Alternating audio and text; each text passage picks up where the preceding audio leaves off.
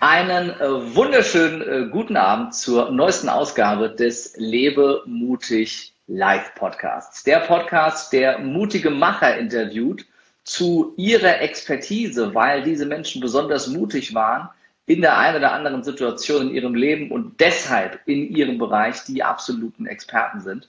Und äh, all das sind Themen, die dir dabei helfen sollen, ein mutigeres Leben zu führen, dein Bewusstsein zu erweitern und ja, dich mit all den ganzheitlich wichtigen Themen zu beschäftigen, die wichtig sind äh, für dich oder wichtig sein können für dich, um wirklich in allen Lebensbereichen in der ganzen Fülle zu leben. Und äh, ich freue mich über alle, die jetzt live mit dabei sind hier auf Instagram. Ihr habt einen riesen Vorteil, ihr könnt interagieren. Das heißt, ihr könnt Fragen stellen an meinen Gast. Die kann ich weiterreichen, wenn es denn gute Fragen sind. Wenn du jetzt die Aufzeichnung siehst bei YouTube oder hörst bei iTunes oder Spotify oder Deezer oder all den anderen Plattformen, dann äh, kannst du leider nicht mehr interagieren. Ich freue mich aber trotzdem, wenn es dir gefällt und du es äh, weiterempfiehlst, äh, uns eine schöne Bewertung da lässt, fünf Sterne bei iTunes, 38 Bananen bei Spotify oder wie das sonst so geht. Und ähm, damit kommen wir zu unserem heutigen Gast. Und ich freue mich sehr, äh, dass er die Zeit gefunden hat. Und äh, wir kennen uns jetzt auch schon äh, seit äh, 2015, also mhm. auch schon seit vier Jahren jetzt bald. Yep. Und äh, er ist im Bereich der ganzheitlichen Gesundheit ja einer der Experten, denen ich wirklich äh, absolut und zu 101 Prozent vertraue, ähm, weil er, äh, weil er ein, ein Wissen äh, sich angeeignet hat in den letzten Jahren oder besser Jahrzehnten, äh, muss man sagen. Man sieht ihm sein Alter nicht an. ähm, und äh, er, er ganzheitlich äh, das Thema Mensch und Körper und Gesundheit betrachtet. Äh, der Schwerpunkt äh, liegt ein bisschen im Bereich Ayurveda, das kann man, glaube ich, mhm. sagen. Mhm, was ja auch Fall. das Thema ist des heutigen Podcasts. Und ähm, die, die Lehre des Ayurveda äh, beschäftigt sich ja damit, wirklich ein, ein, langes, gesundes und glückliches Leben zu führen, einfach Korrekt. gesagt. Und äh, genau darum soll es heute gehen. Und äh, ja, ich freue mich sehr, äh, dass du mit dabei bist mit all deiner Erfahrung und all, all deiner Expertise. Und äh, ja, ich äh, begrüße ganz herzlich Win Silvester. Hi, Kevin. Und, und ja, hi. ich danke dir für die Einladung und ich freue mich, dass wir jetzt hier zusammengefunden haben. Sehr, sehr gerne. Ich freue mich auch. Und der Mann heißt wirklich so, Win Silvester. Das ist der Name. Das ist ein, ein Künstlername könnte eigentlich nicht besser sein. Mhm, ähm, aber der Mann heißt, äh, heißt wirklich so. Sag uns doch zum Einstieg mal, äh, wo, wo kommt denn dieser Name her, dieser großartige? Oi, das ist aber eine spannende Frage. Also, ähm, der Vorname ist sehr, sehr einfach. Und zwar hat mein Vater bei der Geburt gewettet, ob ich ein Junge oder ein Mädchen werde. Und hat gewonnen. Daher Win. So. Und? Äh, ja, ernsthaft. Und der Nachname ist der Vorname von meinem Vater, weil in den 70er Jahren bei vielen ähm, Menschen in Deutschland dann der Nachname ersetzt wurde durch den Vornamen, weil oft in vielen Ländern der Nachname zu kompliziert auszusprechen ist. Also im Iran, Irak, die haben ja ganz komplizierte Namen. Und dann wurde es in Deutschland umgedreht. Deswegen ist der Vorname meines Vaters der Familienname der Familie jetzt. Und so kommt der Name zustande. Wo, wo, wo kommst du her? Wo liegen deine Wurzeln? Meine Wurzeln liegen in Indien. Mhm. Südindien, genau. Und das ist halt auch scheinbar die Brücke, die dann genetisch, äh, systemisch für mich geschlagen wurde, mit dem Ayurveda in Kontakt zu kommen. Genau. Bevor wir auf das Thema äh, wirklich intensiv eingehen, äh, möchte ich dich gerne mit äh, zehn kurzen Fragen äh, und einem leichten Augenzwinkern ein bisschen kennenlernen, damit wir ein bisschen okay. nah werden und okay. äh, auch äh, die Zuschauer und Zuhörer dich ein bisschen kennenlernen. Spannend. Und dann gehen wir tiefer rein in deine Story und ins Thema Ayurveda. Alles klar. Lieber Win, nenn uns doch mal drei Dinge, die du morgens machst. Drei Dinge, die ich morgens mache. Wenn ich zu Hause bin, schmeiße ich mich auf meinen Cardio-Ergometer, was ich sehr cool finde. Dann versuche ich, zehn Sonnengrüße zu machen, mindestens, was oft nicht funktioniert. Und dann trinke ich zwei Gläser warmes Wasser. Und das ist jetzt alles echt krass. Cool. Sonnengrüße funktionieren nicht alle zehn, weil? Weil ich genauso wie alle anderen auch einen inneren Schweinehund habe, der dann dringend E-Mails checken muss, Nachrichten beantworten muss oder sonst irgendwas Wichtiges tun muss, wie zum Beispiel liegen bleiben. Wie, wie lange dauert denn so ein Sonnengruß? das hängt davon ab, wie schnell man den macht. Also ja, ein Sonnengruß ist einfach nur einmal hoch, runter, in die Liegestütz werfen, wieder zurück und wieder hoch. Also die einfache Variante. Äh, 20 Sekunden. die muss man haben. Da kann das, das, das Zeitthema ja eigentlich kein sein. Aber gut, das, das, das, warme, das warme Wasser ist ja gesund, äh, gesund aktiviert den, den Stoffwechsel und alles. Äh, wie warm darf das sein? Und wir, da gehen wir direkt mal rein ins Thema. Uiuiui. Die Ayurveden sagen klassisch, das sollte möglichst heißes Wasser sein. Ich finde das ein bisschen zu heiß und ähm, deswegen trinke ich das warm. Man muss das ja abwandeln. Das, das, heiße Wasser ist ein bisschen zu heiß. Sehr schön. Ähm, also alles, alles nicht so, alles nicht so genau nehmen. Das ist auch super. Ja, Zweite richtig. Frage, lieber Win, nenne uns drei Schimpfwörter. Drei Schimpfwörter? Ach du meine Güte. Ey, da bin ich echt nicht gut drin. Ähm, Schimpfwörter, was würde ich denn jetzt? Müssen ja keine sein, die du regelmäßig benutzt. Nee, aber da muss ich jetzt echt überlegen. Ich habe von irgendwem gehört, eine Kollegin, die ähm, als Schimpfwort benutzt, wenn sie mit einem Schüler nicht zufrieden ist, Du Kaninchen. So, das finde ich super. Dann, äh, was gibt's denn noch? Nee, Schimpfwörter bin ich echt nicht gut. Ähm, kann ich passen? ich passe. Nenn uns drei Dinge, die man schlägt. Die man schlägt. Äh, sich selbst. Also im Sinne von, im übertragenen Sinne, ne? Aus dem Bett quälen und dann doch die Yoga-Grüße Sonnengrüße machen. Ähm, der ist gut, der gefällt mir. Der hat immer noch, hat man noch gar nicht. Die Leute, die ein Schlechtreden, schlagen im Sinne von durch die Qualität oder durch die Leistung nochmal mehr beweisen, ähm, dass man auf der richtigen Seite steht. Das, zieht sich, das bezieht sich aber nicht nur auf mich, sondern vor allen Dingen auch, ich coache ja auch im Tanzsport Athleten. Und im Tanzsport ist das immer ein bisschen schwierig mit der neutralen oder der objektiven Bewertung. Und ähm, da gibt's manchmal so Dinge, wo man das Gefühl hat, hm, ist das jetzt alles so korrekt? Und da eine innere Haltung aufzubauen und sich ähm, quasi über die Wertung zu stellen durch die Qualität und durch die Leistung, die man abliefert, das finde ich eine spannende Sache. Und das dritte ist hm, den Stop-Button statt des Snooze-Button morgens beim Aufstehen beim Wecker. Sehr, sehr gut. Schöne Antworten. Äh, drei Frauennamen, die mit N beginnen. Mit N? Ja. Nina, Nena und Nora? Dann äh, drei Dinge, die man kocht. Drei Dinge, die man kocht. Reis, Nudeln und, tja, was könnte man sich denn noch kochen? Also man kann sein Ghee, seine geklärte Butter selber abköcheln. Auch spannende Antwort. Drei Filme mit Leonardo DiCaprio. Ach du meine Güte. Ähm, Titanic. Äh, The Beach, auch wenn ich den nicht gesehen habe. Und wie heißt denn jetzt dieser eine, The, The Revenant oder wie der heißt? Irgendwie sowas. War der letzte, ja. The Beach kann ich dir sehr empfehlen. Re Re ah, okay. Revenant, hast du Revenant gesehen? Auch nicht gesehen. Okay, das, das, das guck ihn nicht. Guck das ist so, okay, gut. das ist so ein Film, es ist auch so ein Film, den, den, guckst du einmal und danach willst du ihn nicht, dann bist du beeindruckt, aber du willst ihn nicht mehr sehen. Oh, okay. ähm, drei Bücher, die du gelesen hast. Drei Bücher, die ich gelesen habe. Oh je, da gibt's eine ganze Menge. Äh, eins, was ich sehr mag, heißt Still. Das lese ich gerade auch wieder. Da geht es um introvertierte Menschen. Dann habe ich ja hier einen riesen Stapel von Büchern. eins, was mir empfehlen wurde von einem lieben Kollegen, das heißt Die Liebesfalle. Äh, kann ich sehr empfehlen. Hätte ich jetzt vom Titel her nicht abgeleitet, aber der Mann ist Psychologe, Psychiater, der das geschrieben hat und ähm, hat da sehr interessante Sachen zu erzählen. Und äh, dieses Buch ich diene Deutschland von einer äh, Dame, äh, die mit Migrationshintergrund in der Bundeswehr tätig ist. Ich bin ja auch sehr viel im Bereich betriebliche Gesundheitsförderung in der Bundeswehr unterwegs.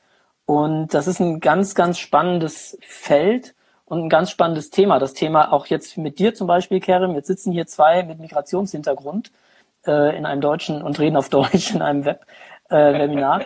Und äh, die Frage ist, was ist Deutsch, was ist Kultur, was ist, also wer bin ich, also wer sind wir? Und was ist die Generation seit den 70er Jahren, wo diese Wellen aus verschiedenen Ländern eingeladen wurden, um hier zu arbeiten? Und ursprünglich die Idee war, die sind ein paar Jahre hier und dann gehen sie wieder. Und dass dann aber Beziehungen entstehen, dass eine Verwurzelung stattfindet und dass dadurch einfach neue Generationen entstehen und neue Interaktionen, das war so nicht vorherzusehen. Und das finde ich ein ganz, ganz spannendes Thema auch.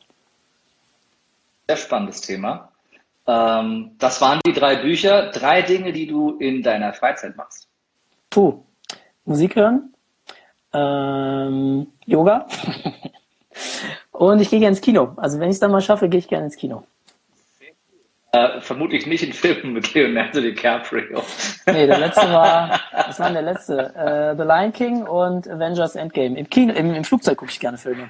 Ah, Lion, Lion King ähm, muss ich ja dringend noch sehen. Äh, wir hatten gerade nach, nachwuchsbedingt nicht die Zeit ins Kino zu gehen. Ähm, aber den, Herzlichen Glückwunsch äh, nochmal. Vielen Dank. Den äh, wollen wir unbedingt noch sehen. Äh, das Sehr wird cool. das erste Mal, wo wir Babysitter Oma in Anspruch nehmen, ui, ui, ui. um den Film zu sehen. Cool. Ähm, aber wir weichen ab. Nenne drei Baumsorten. Ach du meine Güte. Eiche, Linde und ähm, Fichte. Abschließend, äh, nenne uns drei Menschen, die du bewunderst. Drei Menschen, die ich bewundere. Also das sind so viele unterschiedliche, die ich bewundere. Ähm, also ich fange jetzt mal mit dir an. Aber das habe ich dir schon mal gesagt, dass ich das bewundere, was du machst, wie du das machst und ähm, dass du einfach auch, ähm, du hast eine Meinung und du hast Standpunkte und die vertrittst du und es spielt keine Rolle, was um dich herum passiert. Äh, du, du bleibst denen treu. Das finde ich, ich habe einige Interaktionen erlebt, die ich einfach hochspannend fand. Das hat mich sehr beeindruckt. Ähm, dann gibt es ähm, verschiedene Ayurveda-Ärzte, zum Beispiel einen, der heißt Ram Manohar, der ist auch auf Facebook sehr aktiv, wenn man Englisch versteht.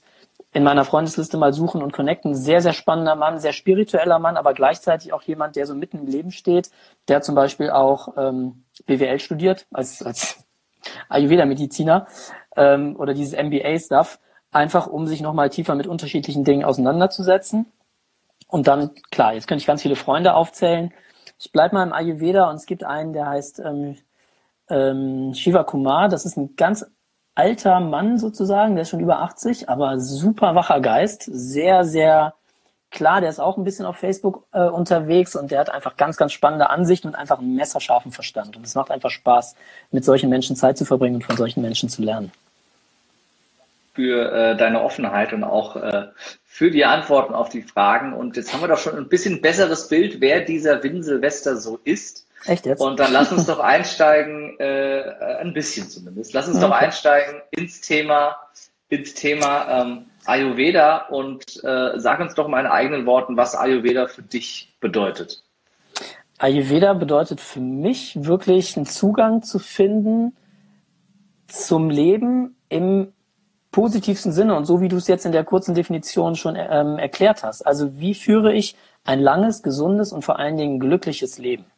Und ähm, der Ayurveda ist eben mehr als äh, Empfehlung, trink morgens zwei Gläser heißes Wasser, koch dir dein Ghee und achte darauf, dass du brav bist. Es ist ähm, auch eine Art zu denken, es ist eine Art, mit Menschen umzugehen. Es ist einfach eine, eine, eine Wissenschaft, die sich über Jahrtausende bewährt hat, also wirklich über Jahrtausende. Die klassischen Lehrschriften werden heute noch gelehrt. Also Dinge, die vor zweieinhalbtausend Jahren aufgeschrieben wurden, sind heute noch der Grundstock des Lehrmaterials, mit dem gearbeitet wird. Wenn wir das jetzt in Europa uns vorstellen würden, man würde in der Medizin mit einem Lehrbuch von 1617 um die Ecke kommen, weiß ich nicht, ob ich von dem Arzt so behandelt werden wollte. Und ähm, das ist für mich Ayurveda einfach, dass wir da bewährtes Wissen haben, das sich auch in der modernen Welt immer wieder neu bewahrheitet und ähm, bewährt, weil es auf Prinzipien beruht und nicht auf einem Wissen, das übermorgen schon wieder äh, überholt wird von der nächsten neuen Studie und der nächsten neuen Information und der nächsten Information, sondern es geht einfach übergeordnet um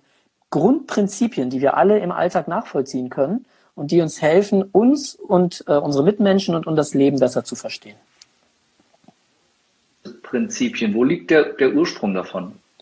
Puh, der Ursprung, das ist eine gute Frage. Also wenn du jetzt, ich habe hier mal so ein Buch, das ist eins von ganz vielen und da steht der Ursprung äh, eher mythisch beschrieben, dass weise Männer vor ein paar tausend Jahren sich zusammengesetzt haben und den Verfall der menschlichen Rasse beklagen, also vor tausenden von Jahren schon, und sagen, oh, wir werden immer kränker, wir werden immer dümmer, wir leben immer kürzer, und die sich dann an die Götter gewandt haben mit der Bitte, ihre Weisheit und ihre unendliches Wissen sozusagen runter zu kondensieren, dass wir es als Normalsterbliche verstehen können und anwenden können, um unser Leben gesund zu halten. Wenn ich jetzt aus der wissenschaftlichen Perspektive komme, würde ich sagen, der Ayurveda ist wie alle Naturheilkundesysteme auf allen Kontinenten der Welt organisch entstanden, dadurch, dass wir Teil der Natur sind und ähm, Erfahrungen gemacht haben mit Kräutern, mit Pflanzen, mit Früchten und beobachtet haben, wie zum Beispiel Tiere sich gesund erhalten haben. Also man weiß zum Beispiel, dass bestimmte Wildkatzen ähm, etwas von der Rinde bestimmter Bäume brauchen. Und wenn die nur Fleisch kriegen, werden die irgendwann krank, weil sie einen Mangel ähm, haben. Und alle paar Monate holen die sich ein bisschen was Rinde von diesem Baum. Oder wir kennen das alle von jungen Tieren, ähm, Hunde zum Beispiel oder Katzen, die dann Gras fressen irgendwann in ihrem jungen Leben und sich erbrechen. Das ist eine Form von innerer Reinigung, die auch im Ayurveda stattfindet, in etwas anderer Form. Das heißt, die Ursprünge aus meiner Perspektive des Ayurveda liegen eigentlich in der Natur, in der Beobachtung ähm, von Tieren und aus dem Wissen, dass wir als Teil der Natur auch schon inhärent mitgebracht haben. Ähm, oder wo siehst du jetzt die die Verknüpfung zur modernen Medizin oder wo siehst du mhm. die, die Möglichkeiten, es überhaupt zu verbinden? Weil der Ansatz ist ja ein völlig anderer, wie du es komplett gerade, anders, wie du es gerade schön, schön beschrieben hast. Und genau. ähm, die, die Menschen öffnen sich ja immer mehr auch für solche äh, andersartigen Ansätze, wobei andersartig schon wieder fast abwertend klingt, so ist es gar nicht gemeint, sondern für ja. solche für solche äh, anderen Blickwinkel auf das Thema Medizin und Mensch und Körper und Gesundheit. Mhm. Ähm, wo, wo, wo schaffst du diese Verknüpfung? Also ganz ehrlich, als ich das studiert habe, das war 2007 bis 2010, 2011, ähm, hat mich das einfach interessiert. Ich wollte einfach wissen, wie ticken die, was machen die, weil ich 2004 mal eine Kur gemacht habe und für mich selber erlebt habe, wie gut mir das getan hat, auch was die erklärt haben, auch wenn ich es damals nicht verstanden habe. Und ganz ehrlich habe ich in dem Studium viele Dinge gelernt, die ich mit meinem wissenschaftlichen Geist nicht greifen konnte. Und alles, was ich nicht greifen konnte, habe ich auch erstmal nicht ernst genommen.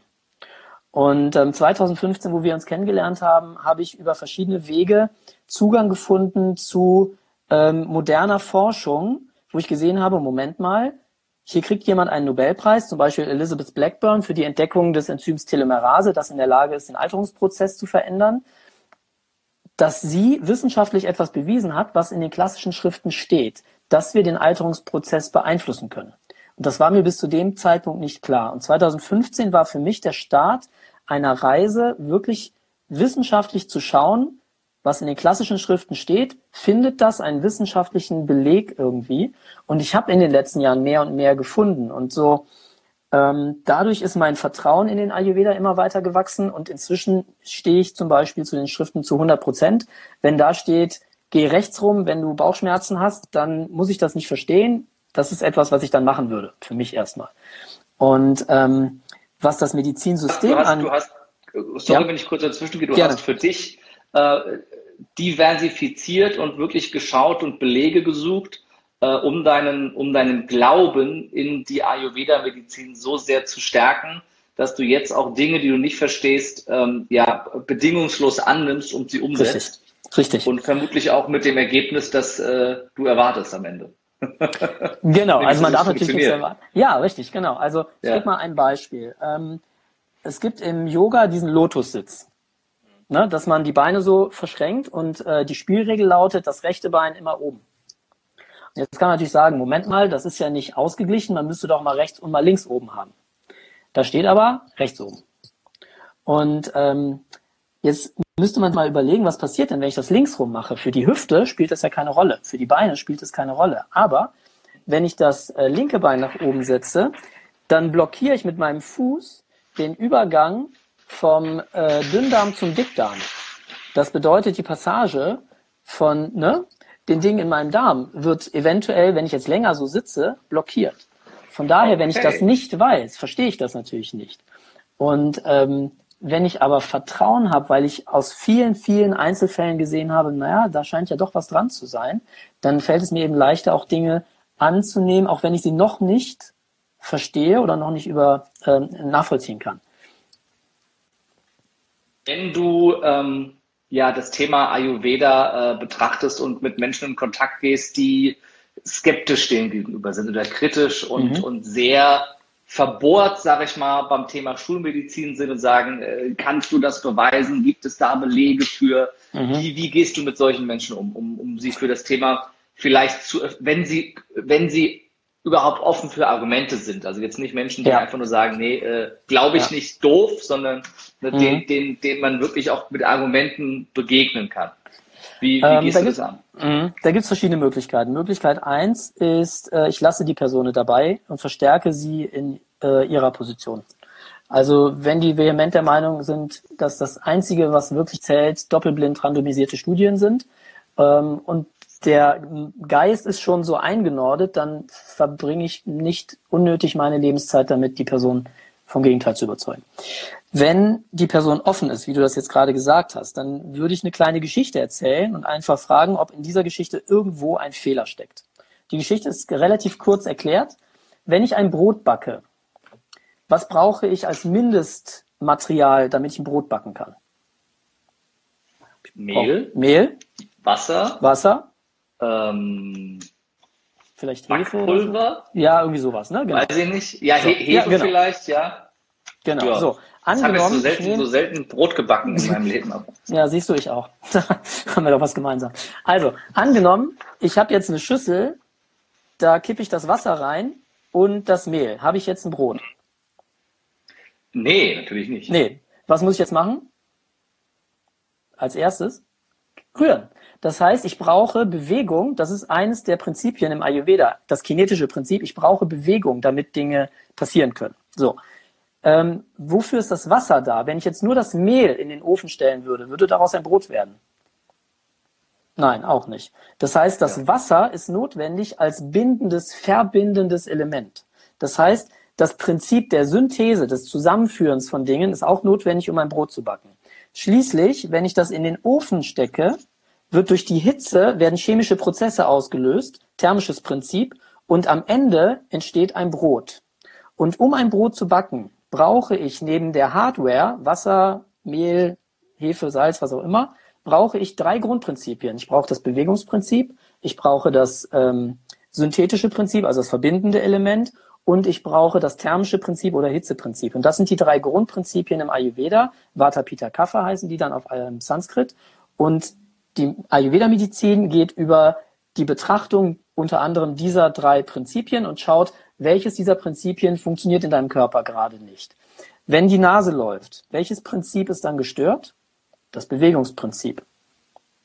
Wenn ich eine Schwellung im Körper habe, dann ist das synthetische, das Syntheseprinzip, das verbindende Element gestört. Das arbeitet scheinbar zu viel. Wenn ich einen Ausschlag habe, wenn ich ähm, Hitze im Körper habe, wenn ich Magensäure zu viel habe, dann ist das Hitzeprinzip gestört. Und das mhm. ist der Weg, über den, über den der Ayurveda arbeitet. Und mhm. ähm, da kann mir jetzt schlecht jemand Gegenargumente geben. Und was eine Sache noch ist, ähm, in, in der Schulmedizin sprechen wir ja von Entzündungen zum Beispiel. Mhm. Wenn wir jetzt mal das Wort nehmen, Entzündung, ist das jetzt so, dass jemand in meinem Körper ein Feuerzeug anmacht oder ein Streichholz oder sowas? Oder was ist da los? Wir benutzen das Wort nicht. Entzündung, nee, ne, eher nicht. Wir ja. benutzen das Wort, um etwas zu beschreiben. Und genauso im Ayurveda auch. Wenn die von Verdauungsfeuer sprechen, meinen die nicht ein Feuer.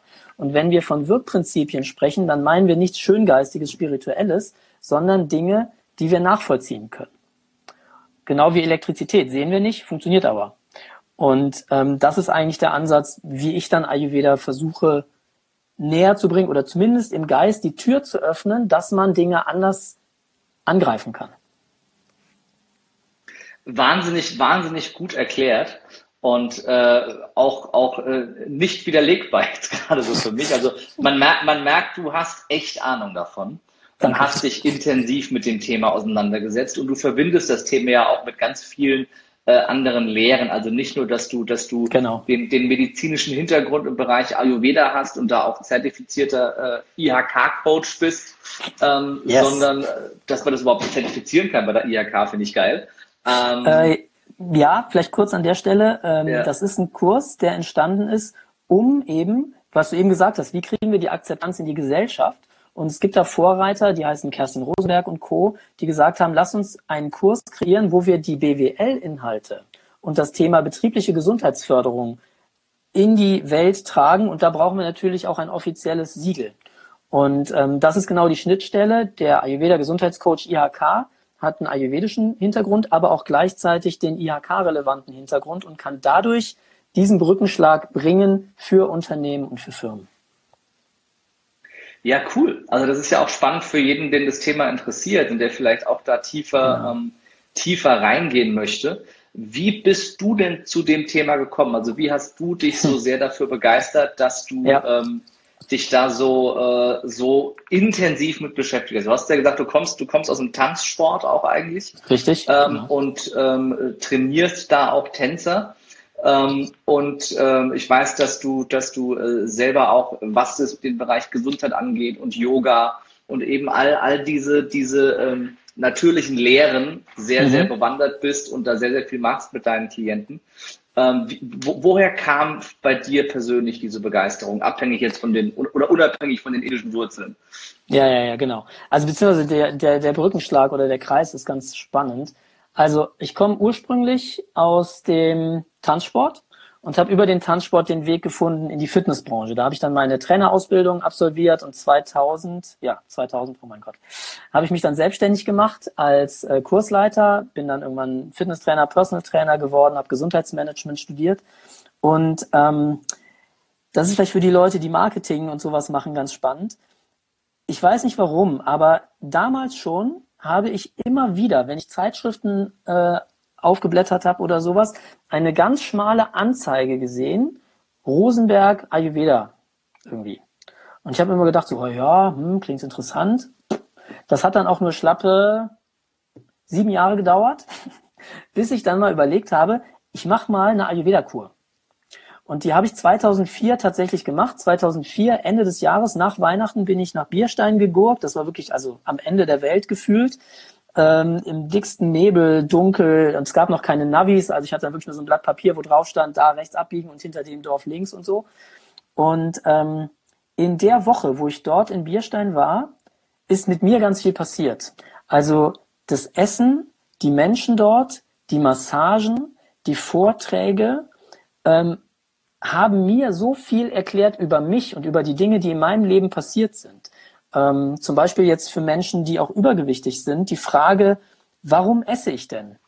Wenn in mir dieses Bewegungsprinzip zu stark ist, dann erzeugt das eine gewisse Leere.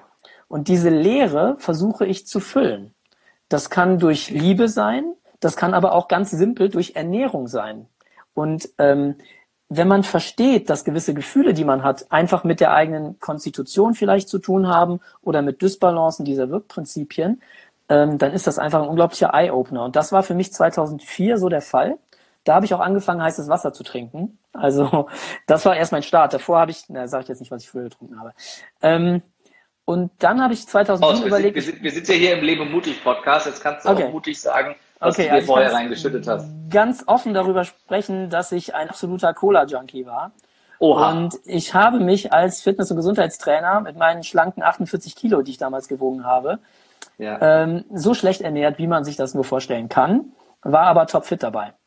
Und ähm, das Spannende ist durch diese Ayurveda-Kur, also ich habe auch nie Wasser getrunken. Also mein Körper hat gesagt, geh mir weg mit dem Zeug, also gib mir was mit Kalorien, aber doch nicht Wasser. Ich habe dann sogar vorher geübt, jetzt erst, für alle, die jetzt erst für alle, die jetzt erst reinschalten, wenn ihr auch so eine gesunde äh, braune Hautfarbe haben wollt wie der Wind, das kommt Kakao. nicht von der Cola, das kommt nicht von der Cola. Nee, das kommt vom Kakao, den ich hier das trinke. Das ist mein Grundnahrungsmittel. Das ist angeboren, kann man sagen. Meinst du? Ja, gut, ich egal. glaube auch. Ich glaube auch. ja, na gut. Jetzt habe ich den Faden verloren. Wo wollen wir hin? Äh, du, du warst gerade bei, äh, bei der Cola und beim warmen Wasser. Und ja, äh, genau. Und dann bin ich über die Kur zum warmen Wasser gekommen und dann über gewisse Dinge, die der Ayurveda mir nach und nach beigebracht hat, wirklich hin zu einer gesünderen Ernährung, zu einem bewussteren Lebensstil und so weiter. Und das war mein Prozess, das ging über viele Jahre. Und ähm, ich habe das damals studiert, einfach weil mich das interessiert hat. Ich wollte einfach mehr lernen. Ich bin so ein Lerntyp, also ich kann tausend Bücher kaufen. Noch, was, bringt, was bringt denn das warme Wasser? Das hatten wir jetzt schon zweimal. Wofür ist es denn eigentlich gut? Das hast du doch schon gesagt. Also, Stoff, äh, es ist ja nicht nur der Stoffwechsel, der aktiviert wird. Hm, es macht auch noch scheinbar irgendwelche anderen Dinge, aber das ist eine Wissenschaft für sich. Ähm, wir machen es mal ganz simpel. Was passiert mit meinen Gefäßen, wenn ich ein eiskaltes Glas Wasser trinke? Zusammen. Ziehen sich zusammen, genau. Ganz simpel. Ja. So, ich habe jetzt die gesündeste Ernährung meines Lebens in mich reingekippt und trinke jetzt noch ein Glas kaltes Wasser hinterher. Das kann nicht verstoffwechselt werden, weil einfach alle Gefäße sich zumachen. Also das, was im Körper passieren müsste, funktioniert nicht. Wenn ich morgens zwei Gläser warmes Wasser trinke, dann wird erstens mit einer neutralen Flüssigkeit der gesamte Darm durchgespült. Zweitens, durch die Wärme werden die Gefäße erweitert. Das Verdauungsfeuer wird angeregt und der gesamte Stoffwechsel durch die Wärme, also durch diese, durch, also jetzt wissenschaftlich betrachtet, durch diese Wärmeentwicklung verändert einfach seinen Status. Und die Ayurveden, jetzt kommen wir in den Bereich, wo wieder Glaube dazu kommt, äh, die sagen sogar, Wasser kann dick machen. Wenn du kaltes Wasser trinkst, passiert ja immer dieser Prozess des Gefäße ziehen sich zusammen und du störst ständig damit deinen Stoffwechsel. Egal wie gesund du dich ernährst. Und wenn du ähm, warmes Wasser trinkst, ich habe übrigens letztens einen ähm, Zeitungsbericht gelesen, dass ein Fußballer irgendwo im, in, in Süd, Südamerika oder was ums Leben gekommen ist, weil er bei Hitze auf den Schlag ein Glas eiskaltes Wasser leer getrunken hat. Und das steht auch in den klassischen Schriften, dass du davon sterben kannst, wenn du unter sehr großer Hitze plötzlich einen maximalen Temperatursturz machst. Ist gar nicht also so doof auch eigentlich. Nee, ist ja. eigentlich gesunder Menschenverstand, aber äh, das so dann nochmal zu sehen, also präsentiert zu bekommen, da stirbt jemand, weil er das tatsächlich gemacht hat, das ist schon ziemlich krass. Und, ist von kaltem ähm, Wasser zunehmen? Ja, also zwei Sachen. Einmal von kaltem Wasser, wenn du, wenn du ständig, ständig deinen Stoffwechsel runterfährst und dann verhinderst, dass eben bestimmte Prozesse ablaufen. Kennen wir ja auch aus der Chemie. Äh, wenn wir Sport machen, wärmen wir uns ja vorher auf. Das heißt, die Körperkerntemperatur wird erhöht, damit chemische Prozesse schneller und besser ablaufen. Wenn ich jetzt jeden Tag konsequent alle paar Stunden meinen Stoffwechsel runterkühle, laufen alle Prozesse schlechter ab. Die Folge sind Stoffwechsel-Zwischenprodukte, die dann entstehen oder Dinge, die nicht vollständig verstoffwechselt werden und dann sich irgendwo im Körper anlagern, im Bindegewebe, im Fettgewebe oder sonst irgendwas. Also, Mach schon mal den Wasserkocher an. ein, ein weiteres Argument. Papa muss abnehmen. Papa muss abnehmen, genau.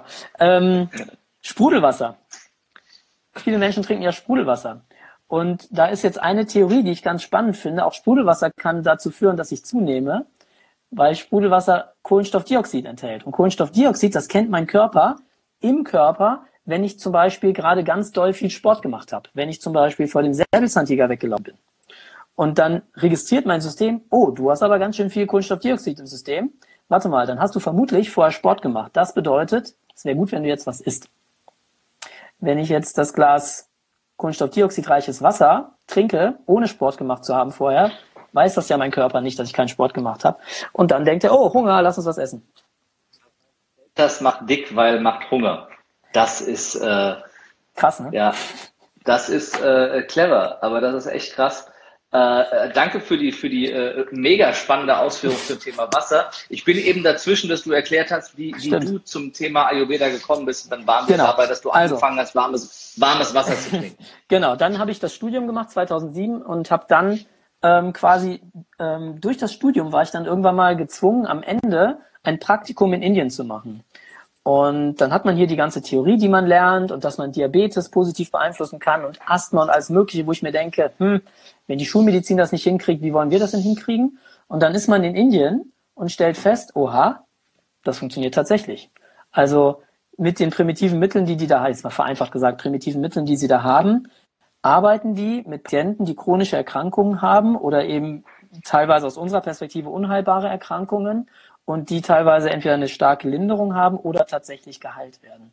Und das live zu sehen, war für mich dann nochmal ein ganz, ganz starker Punkt. Und bevor ich in dieses Praktikum gegangen bin, als ich nach Indien geflogen bin, ich habe nämlich keine gute Beziehung zu Indien gehabt, ganz lange, haben meine Eltern gesagt, ha, wenn du nach Indien fliegst, dann musst du auch Familie besuchen.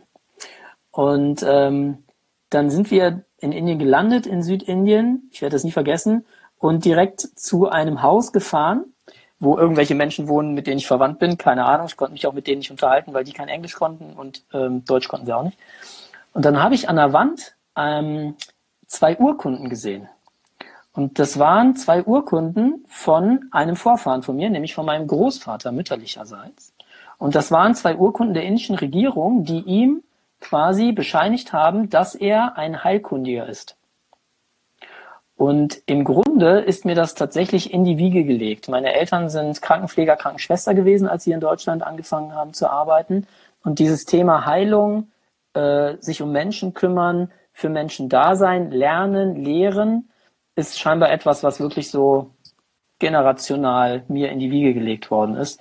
Und das war dann so der Punkt, wo ich gemerkt habe, alles klar, das passt gut zusammen. Und auch ich als in Deutschland geborener Deutscher mit indischen Wurzeln, der diese beiden Welten zusammenbringt, das passt eigentlich sehr, sehr gut. Ja, spannende Story. Danke fürs Teilen äh, äh, an dieser Stelle. Ähm, ich war, ich war so frei und habe mal im Hintergrund noch mal aufgeschrieben, was wir hier gerade, was wir hier gerade machen. Ja, die Herausforderung ist, ich musste das ja spiegelverkehrt schreiben, weil du siehst oh. ja immer. Oh. Dementsprechend äh, war Respekt. das. Äh,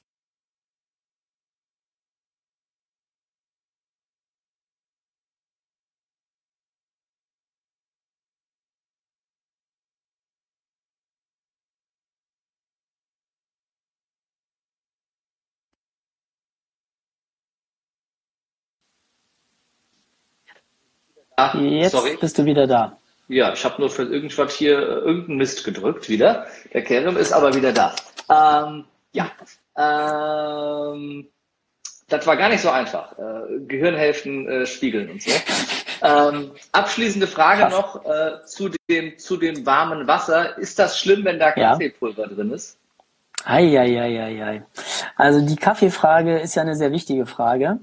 Ähm, hm. Also, was ich empfehlen würde, wäre, erstmal zwei Gläser warmes Wasser zu trinken. Wenn man dann noch Lust hat, dann kann man auch gerne noch seinen Kaffee hinterher trinken. Aber erstmal nur das Wasser. Ich habe mal mit jemandem geredet, das fand ich sehr, sehr klug. Der hat gesagt, wenn ich doch abends schlafen gehe und mein Körper sich regeneriert, warum brauche ich dann morgens noch einen Kaffee? Ich bin doch eigentlich dann schon aufgeladen. Also, mhm. ich müsste ja eigentlich energetisiert sein.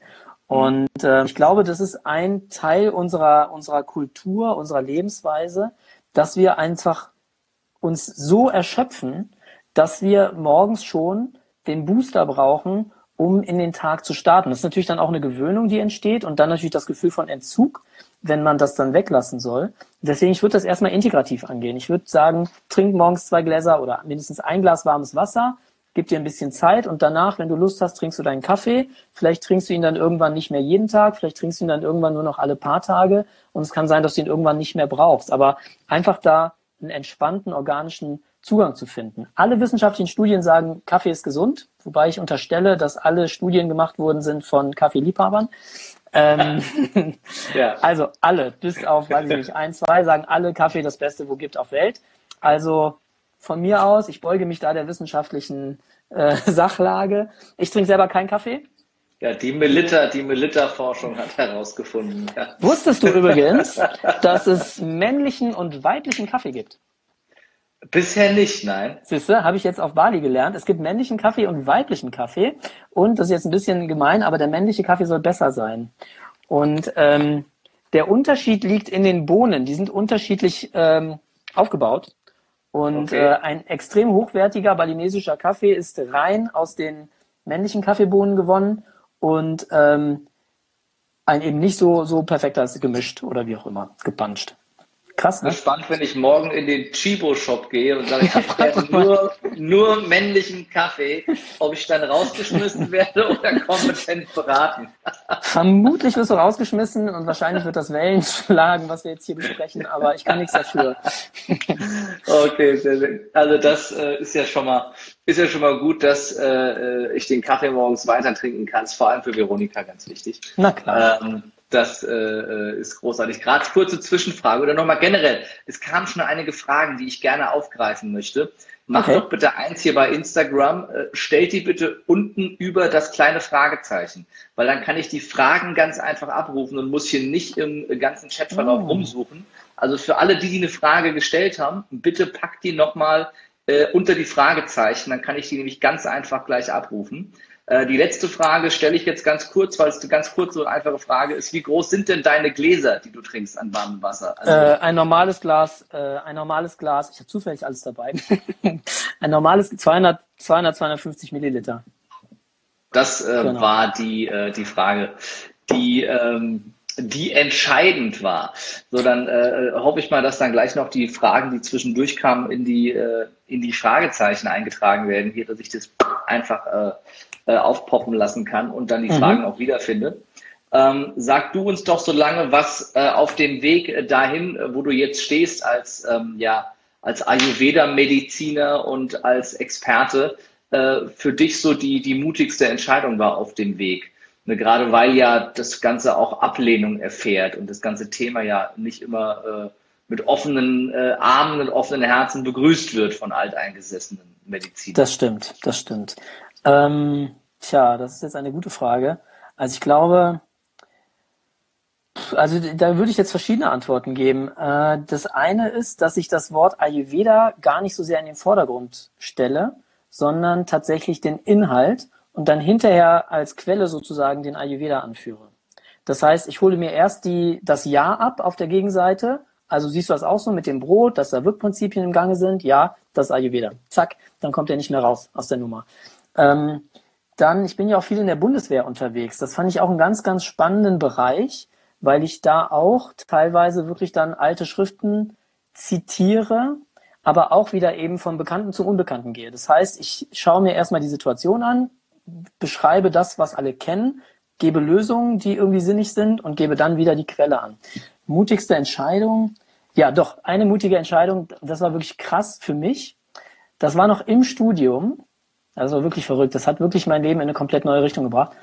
Und äh, da war ich einfach nur ein Schüler von allen anderen auch, wie von allen anderen auch. Und dann rief mich irgendwann im Sommer eine Referentin an und sagte, äh, wir haben ein Problem.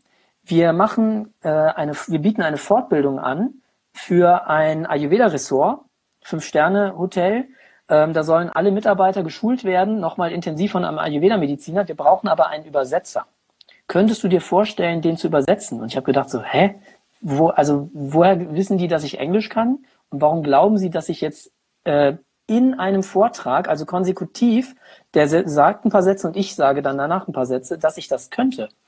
Und ich weiß nicht, ob du das kennst, dieses Gefühl, wenn die eine Gehirnhälfte sagt, hä, nee, und dein Mund sagt, ja, kann ich machen. Und du hinterher denkst, wer hat das gesagt? So. Und ähm, ich hatte dann zwei Wochen Zeit, mich vorzubereiten. Und nachdem ich dann ja Ja gesagt hatte, habe ich gefragt, welches Thema soll ich denn da übersetzen? Und dann sagte sie Panchakarma, das sind die inneren Reinigungskuren, ist ja auch ein ähm, Ressort gewesen. Und dann habe ich gesagt, das ist prima, äh, weil das Thema hatte ich ja noch gar nicht. Das kommt erst im nächsten Studienjahr. Und sie so, ja, ja, du kriegst das schon hin. Und dann habe ich mich da natürlich wie bekloppt zwei Wochen vorbereitet und habe dann das erste Mal ähm, wirklich in einem Vortrag vor 40 Leuten, die alle eigentlich schon Experten sind, übersetzt. Und das hat super funktioniert. Und ähm, da habe ich gemerkt, okay, krass, äh, wir haben so eine innere Weisheit in uns, die uns führt, auch wenn wir vielleicht vom Bewusstsein her selber noch gar nicht so weit sind oder gar nicht glauben können, äh, dass das in uns steckt und dass das möglich ist, weil ich eigentlich auch ein komplett introvertierter Mensch bin und auch nicht jemand, der, der gerne vorne steht. Also es kostet mich schon auch Überwindung. Vor allem, wenn ich schon mal auf der Bühne gesehen hat, der glaubt das gar nicht. nee, also wer mich fünf Minuten vorher neben der Bühne gesehen hat, der ist dann irritiert, aber das ist eigentlich das wahre Bild. Und wenn man mich genau beobachtet, es gibt ja auch ein paar Videos auf YouTube, sieht man das. An meinen Augen zum Beispiel. Die sind immer nach unten. Also meistens. Und ich finde, wenn man das weiß, auch an der Körperhaltung. Man kann das schon noch sehen, dass ich mich ein bisschen auf der Flucht befinde, sozusagen. Aber deswegen komme ich ja zu dir, zu Lebe mutig im September sehr, dann äh, da, da greifst du schon vorweg, das äh, sage ich dann gleich am Ende äh, auch nochmal, dass du als äh, Experte zum Thema Gesundheit äh, bei Lebe mutig sprechen wirst äh, im Schön, September. Ähm, da freue ich mich sehr drauf. Ich gehe mal so ein bisschen in die Fragen hier rein, äh, die wir Perfekt. hier hatten. Von ja. der Melanie kam die Frage. Grundbaustein für eine vitalere Gesundheit. Also was sind tägliche Morgen- und Abendrituale, die du dann nutzen kannst als Grundbaustein für mehr Vitalität? Ja. Also mehr Vitalität das würde ich gerne jetzt ein bisschen größer packen. Und zwar, wenn wir die Weltgesundheitsorganisationsdefinition von Gesundheit nehmen, klingt jetzt kompliziert, aber es ist im Grunde sehr, sehr einfach. Gesundheit als ein Zustand völligen körperlichen, psychischen und sozialen Wohlbefindens. Körperlich oder auf Englisch mental und dann social. Also körperliche Ebene, psychische, psychomentale Ebene und soziale Ebene. Das sind die drei Grundpfeiler von Gesundheit oder auch von Fitness. Im Ayurveda ist es Körper, Geist, Sinnesorgane und Seele. Das ist vier, vierstufig aufgebaut.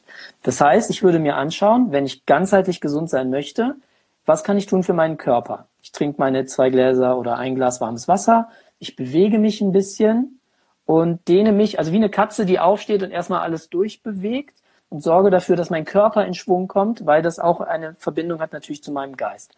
Dann psychomental, wie geht es mir? Wie starte ich in den Tag? Mit welchen Gedanken? Also da gibt's ja viele, viele Kollegen, da machst du ja ganz viel oder auch andere. Habe ich ein Erfolgsjournal? Habe ich ein Erfolgstagebuch? Habe ich eine, ein Vision Board? Ähm, wie praktiziere ich für mich einen positiven Mindset? Das kann ich natürlich mit einem Lächeln auch verbinden, dass ich über das Lächeln meinen Geist in einen positiven Mut bringe. Also da würde ich mir einfach was aussuchen, was mich auf psychomentaler Ebene positiv beeinflusst. Und die soziale Ebene, was ich äh, gerne mache, das hat, kommt aber nicht aus dem Ayurveda, aber passt da gut rein. Das kommt aus dem Schamanismus. Und zwar, ähm, es gibt ja verschiedene Arten von schamanischen Techniken und Methoden und es gibt eine Form, wo man sich vorstellt, dass man einen Lebensgarten hat. Und dieser Lebensgarten repräsentiert quasi auf einer Metaebene mein Leben. Und zu meinem Leben gehören auch die Menschen, die in meinem Leben sind. Und was jetzt so, ein Schamane macht, der geht morgens in seinen Garten und macht Gartenarbeit. Also das kann sein, hier muss was gegossen werden, hier müssen ein paar Blätter entfernt werden, hier muss nochmal was gedüngt werden und so weiter.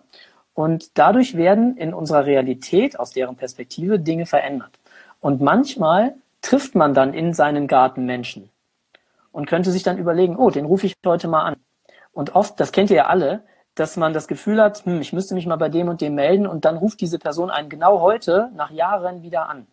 Oder man ruft sich, man ruft dann die Person an und stellt fest, die brauchte das jetzt auch tatsächlich. Also aus der Perspektive würde ich sagen, weil das auch die, die Idee im Ayurveda ist, dass die körperliche Ebene, die mentale Ebene und die soziale Ebene zusammengeführt werden sollen, dass man sich aus diesen drei Bereichen ähm, Methoden sucht, die man schon kennt und die für einen selber passen, auch nicht für die Ewigkeit, sondern einfach jetzt für die aktuelle Zeit.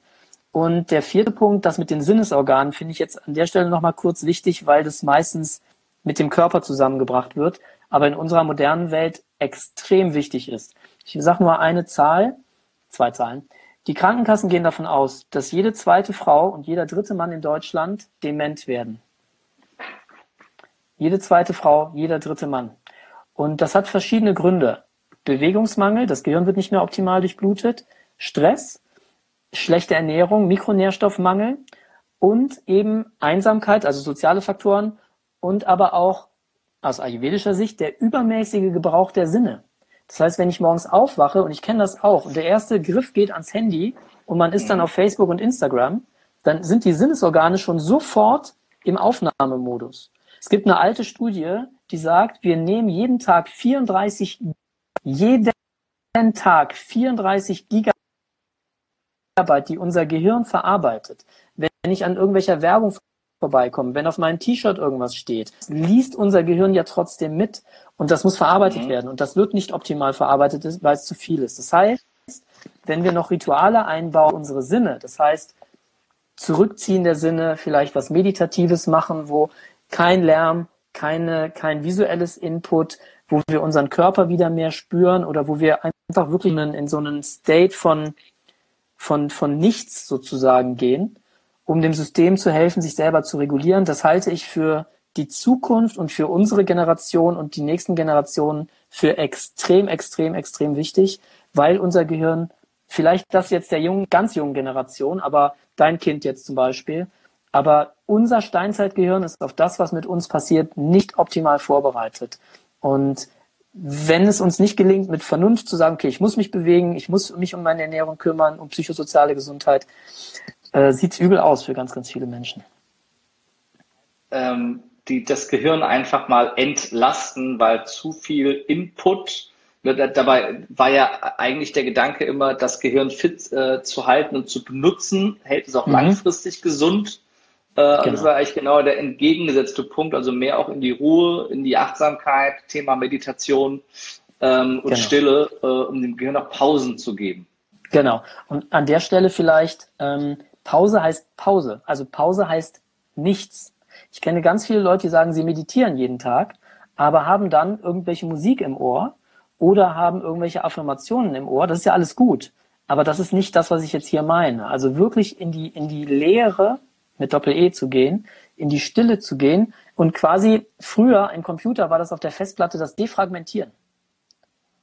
Und wenn die, ne, wenn die Festplatte defragmentiert, kann ich in der Zeit nicht schreiben oder arbeiten. Kann ich, aber dann ist der Defragmentierungsprozess gestört.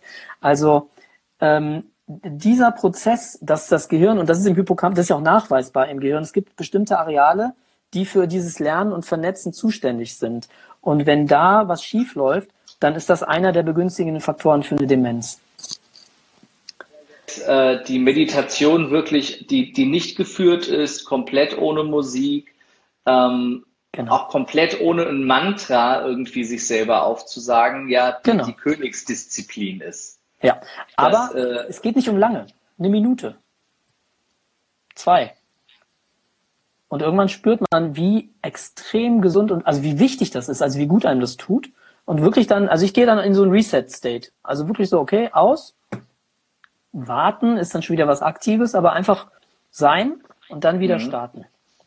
Ganz kurz. Sehr cool. Auch also das war mal eine ausführliche Antwort auf die Frage, aber eine sehr, sehr gute Antwort. Äh, dann äh, gehen wir weiter äh, zur Frage von der Nadine, die gefragt hat, äh, wie lange ist der Zeitraum einer Ayurveda-Kur? Das ist Wobei eine sehr wir, ich, noch, Frage. Vielleicht auch noch äh, in, den, in die Definition von Ayurveda-Kur noch kurz genau. reingehen sollten. Richtig. Also, eine Ayurveda-Kur ähm, ist unterschiedlich aufgeladen. Ich kann eine Wellness-Kur machen, da spielt es keine Rolle, wie lang die ist. Ob das ein Tag ist, ein Wochenende, fünf Tage. Ich habe damals diese Kur 2004 war eine Wellnesskur, eine Verjüngungskur nannte sich das. Und das hatte schon tiefgreifende Effekte bei mir.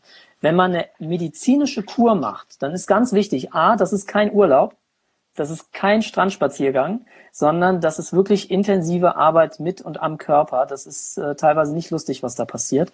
Und da wird eine sehr intensive innere Reinigung durchgeführt durch Ausleitung. Und die ist normalerweise jetzt so auf die westliche Welt zugeschnitten zwei bis drei Wochen. Ich würde eher mhm. drei empfehlen. Das ist für die meisten nicht umsetzbar. Man kann zwei Wochen machen und da empfehle ich dann, die Tage oder Wochen davor schon was vorzubereiten. Also ich kann meinen Körper schon ein bisschen einschwingen auf die Kur und habe dann diese zwei Wochen intensive Arbeit und dann kann ich danach meinen Körper auch wieder aufbauen und habe dann im Grunde die klassische Kur real äh, modern umgesetzt. Also eine medizinische Kur würde ich sagen mindestens äh, 14 Tage, wenn sie wirklich gut, gut, gut sein soll. Man muss es praktisch immer anpassen. Ne? Also je nach Thematik, je nach Schwere der Erkrankung oder des, des Grundes, warum man das macht, kann man halt ein bisschen variieren. Aber die Empfehlung wäre 14 Tage, äh, besser noch drei Wochen. Das scheitert meistens am Geld. Also ganz einfach. Das ist einfach selbst Super. in Asien sehr, sehr teuer. Okay. Äh, und dann nehme ich noch die äh, letzte Frage mit rein. Welche Vitamine sind bei Frauen sowie Männern sinnvoll? Die Ayurveden denken nicht in Vitaminen. Die Ayurveden denken nicht in einzelnen Inhaltsstoffen, sondern sie denken immer systemisch und groß. Also im Ayurveda findet man nicht, nimm Vitamin C, sondern man, man denkt in, in, in Früchten, in Kräutern, in Extrakten und in Mischungen. Ähm, wenn eine spezielle Problematik vorliegt, würde man entsprechend supplementieren und das würde man immer individuell anpassen und auch immer für eine begrenzte Zeit. Also es gibt ein ähm, Supplement, das ist so ein Fruchtmus, das nehme ich zum Beispiel jeden Tag. Ähm, das ist aber für die meisten, die jetzt mit Übergewicht zu kämpfen haben, zum Beispiel nichts, weil das besteht zu 65 Gramm Zucker auf 100 Gramm. Ähm, da sind aber ganz viele Fruchtdinger und sowas drin. Und ich verwende für mich auch noch andere Mischungen, weil ich einfach festgestellt habe, mein Körper funktioniert auf ganz anderen Level, wenn der maximal aufgeladen ist mit Mikronährstoffen. Also man kann mhm. das nicht pauschal sagen. Ich glaube, wichtig ist, wenn man Vitamine zu sich nimmt, aus der Erfahrung, meiner Erfahrung der letzten vier Jahre, entscheidend ist, spürst du was oder nicht.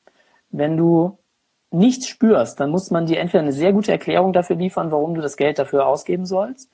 Manchmal kann das sein, dass das Sinn macht, aber ich würde eher sagen, man sollte Supplements verwenden, wo man auch spätestens nach einem Monat oder je nachdem, was für eine Problematik man hat, nach ein, zwei Monaten merkt, oh ja, das tut mir gut und in den Phasen meines Lebens oder des Jahres brauche ich die. Sorry. Das, alles gut, ist perfekt, perfekt, äh, äh, perfekt äh, auf den Punkt gebracht, mein lieber Win. Und ja, wir sind, wir sind auch schon äh, am Ende unseres Podcasts, wie schnell so eine Stunde rumgeht. Krass, eine äh, Stunde? Ja, das oh. ist faszinierend. Vielen, vielen Dank auch für die tollen Fragen der wow. Zuschauer und auch ja. für deine Offenheit und die Einblicke ins Thema Ayurveda-Medizin. Äh, gib uns doch abschließend nochmal den, vielleicht dieses, diesen einen kurzen Tipp, ähm, was jeder von uns neben dem warmen Wasser trinken morgens umsetzen kann äh, in Bezug auf, auf Ayurveda oder der Lehre des Ayurveda, um länger, gesünder und glücklicher zu leben. Ich würde im Grunde deinen Claim aufgreifen und sagen, lebe mutig im Sinne von lebe bewusst.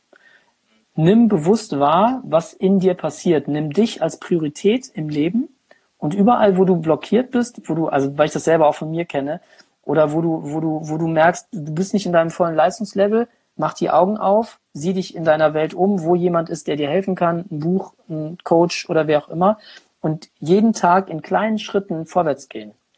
Ähm, vielleicht eine kleine Geschichte ganz zum Schluss. Der Ayurveda, wir, wir haben ja über das kalte Essen geredet und das heiße Wasser. Und an dem Tag, wo ich diesen äh, Arzt das erste Mal übersetzt habe, das war ein warmer, erster warmer Sommerabendtag. Also Tag, mhm. abends sind wir unterwegs gewesen mit ein paar Ayurveden und dann war 22 Uhr, ich werde das nicht vergessen. Es war warm und es hatte ein Eiscafé geöffnet.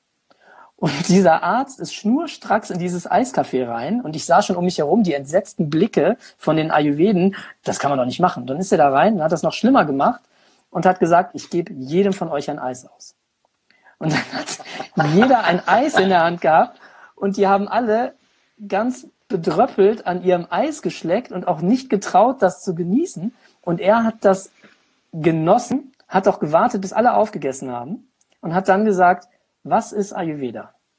Genau, die Wissenschaft vom gesunden und glücklichen Leben und dazu gehört, das Leben zu genießen. Und natürlich gibt es Prinzipien, die dafür sorgen, hm, jeden Tag 10 Kilo Eis vielleicht nicht so gut, auch wenn es schmeckt. Ähm, aber einfach das rechte Maß für sich zu finden und einfach zu sagen, okay, 80 Prozent versuche ich mich an gewisse Spielregeln zu halten. Und dann gibt es aber eben auch die Ausnahmen. Und die Ausnahmen sind wichtig, weil sie einfach wie das Salz in der Suppe einfach Teil von dem sind, was unser Leben einfach ausmacht. Äh, und das ist, genau, das ist eigentlich im Grunde der Tipp, Entschuldigung, das ist im Grunde der Tipp, achtsam zu leben und dann aber auch mutig vorwärts zu gehen, weil ähm, es immer eine Lösung gibt. Also unglücklich ist nicht die Default-Einstellung ähm, im Leben, sondern der Ayurveda sagt, wir haben einen Kern, der immer gesund ist und der immer glücklich ist. Egal, was um mich herum passiert, egal, was in meinem Körper passiert, egal, was in meinem Geist passiert, ein Teil von mir ist immer gesund. Und den immer wieder neu zu entdecken und immer wieder zu finden und sich darauf zurückzubesinnen, ist, glaube ich, das erfordert auch Mut, und manchmal findet man die Lösung nicht, aber zu vertrauen, dass das da ist und dass das meine eigentliche Seinsform ist, sollte auch äh, Kraft geben und Mut geben. Großartig. das wäre die Empfehlung. Die, die, die äh, eine tolle Geschichte zum Abschluss und eine schöne Zusammenfassung von dem Thema für alle, die äh, Angst haben, dass sie sich jetzt in so ein total enges Korsett packen müssen und nichts mehr machen mm. dürfen, was Spaß macht. Ja, genau. Ähm, ja, aber das ist, also ich finde es großartig und es fasst das Ganze auch sehr, sehr schön äh, zusammen. Äh, vielen Dank äh, dafür. Und dann habe ich zum Abschluss noch äh, eine Frage an dich, die jeder meiner Gäste im Leben mutig Live Podcast bekommt. Die oh. berühmte Abschlussfrage, lieber Win. Wenn du keine Angst mehr hättest, sondern grenzenlos mutig wärst, was wäre das Erste, das du sofort tun würdest? Wow. Ich glaube, also das ist jetzt wieder so eine Antwort für einen introvertierten Menschen, da müssen wir jetzt auch mehr über mich dann wissen. Ich glaube, ich würde viel offener und direkter auf Menschen zugehen, die ich mag und die einfach drücken. Zum Beispiel? Sehr basic. Ja, also es gibt eine ganze Menge Menschen, die ich einfach sehr, sehr ähm, ja, wie soll ich das jetzt formulieren? Wertvoll finde oder einfach großartig finde und äh, wo, wo einfach so eine Verbindung ähm, hergestellt werden könnte. Das Namaste, dieses Verbundenheitsding, dieses Ich grüße das Göttliche in dir, wo ja auch ein Abstand ist, aber auch eine Verbindung, das ist so das, was ich oft fühle, was ich gerne mehr ausleben wollen würde.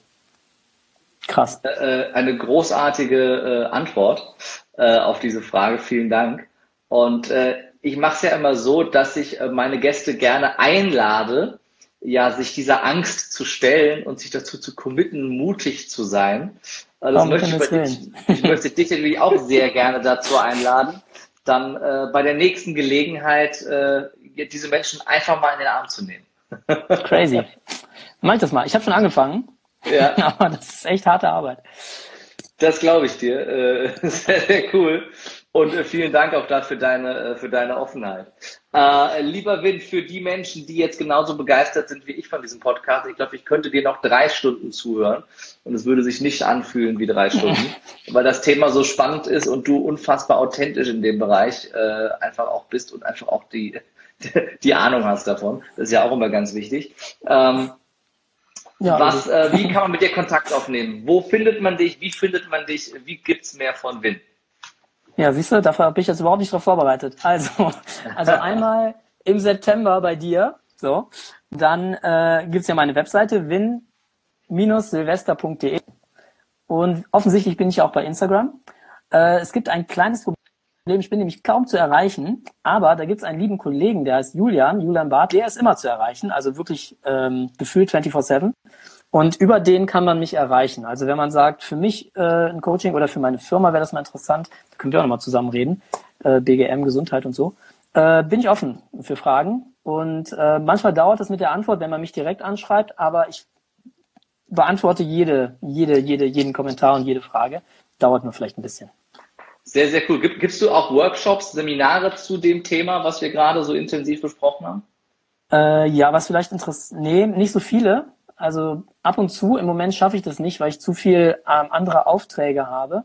Ähm, aber das würde man dann auch über die Webseite dann sozusagen mitbekommen. Ich arbeite viel eins zu eins. Also ich arbeite am liebsten eins zu eins. Vorträge sind wirklich so wie jetzt wie hier, um ähm, einen Überblick zu geben oder um, um Impulse zu setzen. Aber dann die eigentliche Arbeit. Das Spannende ist ja wirklich dann, der Prozess, wenn ein Mensch sich entfaltet.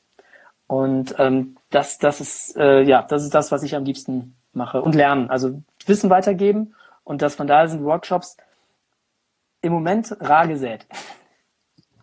Von daher ist es cool, dass ich bei dir bin. Jeder, der mit dabei war, kann, glaube ich, äh, sehr gut nachvollziehen, warum du so ausgebucht bist äh, und äh, dass die Zeit da wirklich rar gesät, rar gesät ist. Von daher vielen Dank, dass du dir die Zeit genommen hast für dieses Podcast-Interview. Es Auch war dir, groß, danke. Es war großartig und ja, wir hatten es schon angeteasert. Wenn du mehr sehen willst von Win, Win mal live kennenlernen möchtest, und ja grundsätzlich Bock hast, dich mal mit dir selber, äh, deinem Leben, deinen limitierenden Glaubenssätzen und Ängsten auseinanderzusetzen und mutiger zu werden, um dir mutig das Leben zu erschaffen, das du möchtest in allen Lebensbereichen, wie der Gesundheit, aber auch Beruf, Geld, Liebe und Beziehungen oder Spiritualität, dann bist du genau richtig bei Lebe mutig, die Kunst, deine Grenzen zu sprengen. Ab sofort im neuen zweitägigen Seminarformat und äh, der nächste Termin ist der 28. 29. September in Köln. Und da wird Win auch dabei sein als äh, einer von äh, drei Experten, die ich eingeladen oh. habe zu den verschiedenen wow. Themen. Und er ist dabei als Experte für das Thema Gesundheit und eben die Ayurveda-Medizin und auch die ganzheitliche Betrachtung. Und wenn du da Lust drauf hast, dann sei dabei bei Lebe mutig. Mehr Infos und Tickets bekommst du unter lebemutig.jetzt. Und mit dem Gutscheincode Podcast bekommst du auch noch 25 auf äh, das Ticket cool. als kleine Belohnung, dass du auch wirklich bis zum letzten Satz hier mit dabei geblieben bist. Und äh, damit äh, möchte ich mich äh, bedanken, äh, lieber Win, äh, bei dir. Du warst großartig. Ich fand mich selber auch großartig, aber am Ich fand dich auch. am großartigsten waren wie immer äh, die äh, Live-Zuschauer und Zuhörer und auch diejenigen, die jetzt die Aufzeichnung gehört haben. Vielen, vielen Dank äh, dafür. Wir freuen uns über Bewertungen und Weiterempfehlungen. Und das Schlusswort gehört wie immer meinem Gast, lieber Win, Silvester. Oha, was soll ich jetzt sagen? Darauf bin ich gar nicht vorbereitet. Ähm, lebt gesund, glücklich und zufrieden und lebt mutig. Ich finde, das passt am besten zu deinem Podcast. vielen, vielen Dank und bis dann. Tschüss. Ciao.